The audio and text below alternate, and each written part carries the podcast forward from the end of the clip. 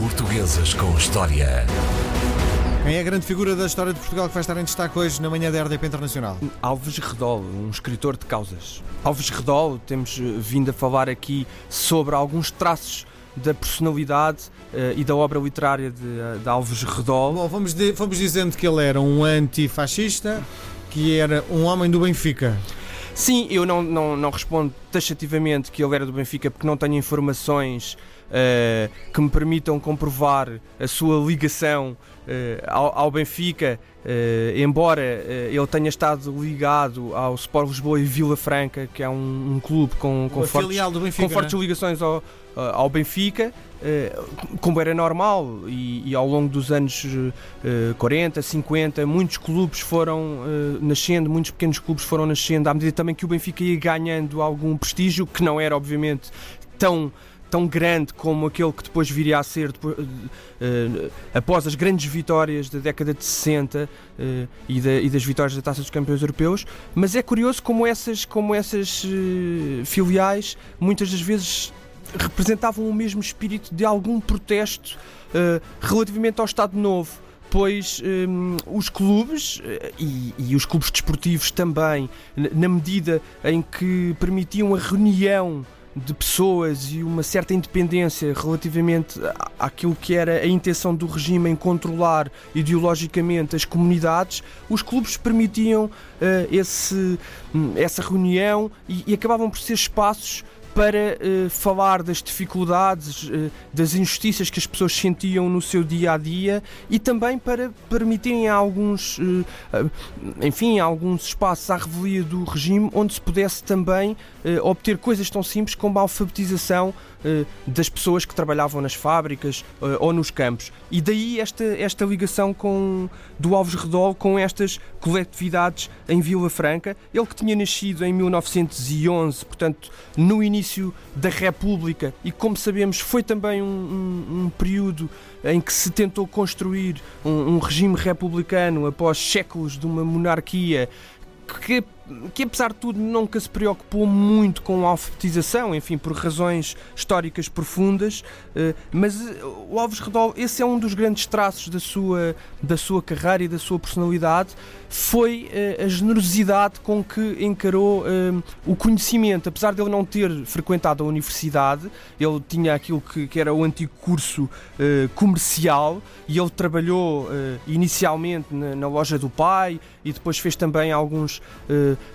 trabalhos de, de, venda e de representação comercial, mas apesar desse, desse, dessa escolaridade, enfim, média, que para a época era uma escolaridade que já se poderia considerar também elevada, dada, dada a escassez uh, de estudos na maioria da população, ele colaborou sempre, mesmo à noite, em, em, em escolas e em cursos de alfabetização para operários, para camponeses, e foi também aí que, que, que foi contactando com, com essa existência muito diferente uh, daquela que tinha expressão na, na literatura e, de, e, de, e enfim, e de, daquilo que eram os temas fundamentais da literatura. Ele teve uma experiência depois também em Luanda, uma experiência muito dura, onde, onde ele chegou, como, como disse na altura, com uma garrafa de vinho do Porto e muita vontade de, de, enfim, de ter sucesso na vida, mas não correu bem. Ele acabou por regressar poucos anos depois, ainda muito novo. Ele foi com 16 anos e regressou por 19, com 19 anos e, e regressou muito doente. E é logo a partir dessa primeira juventude que ele vai começar a colaborar em jornais,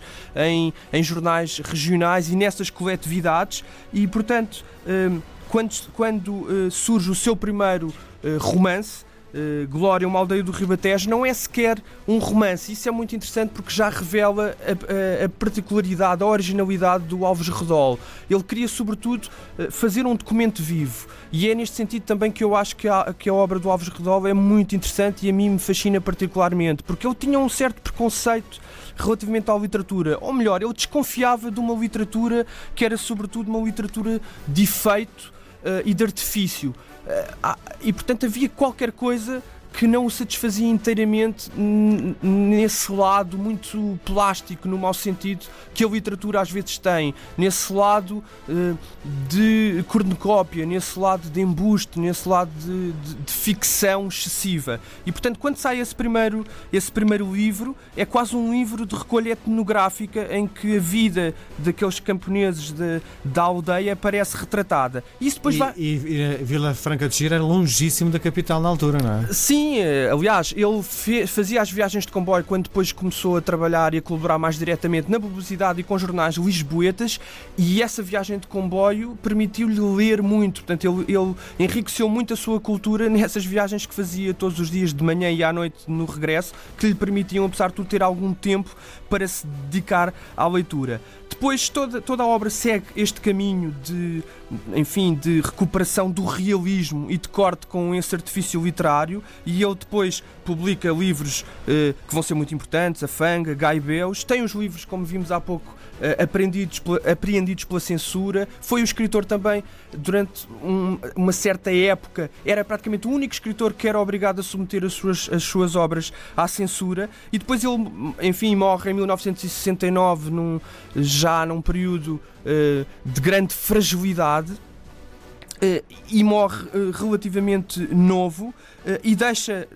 essa, essa grande obra publicada em 1961, que é o Barranco de Cegos, e que curiosamente, como eu tenho aqui dito também algumas vezes, o Alves Redão é um daqueles autores que, apesar de ter tido muito sucesso inicial, teve esquecido durante muito tempo, mas contra uh, a lei inexorável do, do esquecimento, uh, vai sendo recuperado, mesmo não tendo uma máquina comercial ou editorial por trás, e os seus livros vão uh, quase misteriosamente resistindo ao tempo. E eu acho que tem muito a ver com essa originalidade, tem a ver com o facto de ele ter sido moderno antes do tempo e ter percebido que a ideia de criar livros que não têm um assunto evidente, que não têm um enredo evidente e que não têm uma personagem principal evidente são o melhor retrato da confusão que sempre sentimos em relação uh, à dificuldade em dar sentido à nossa vida.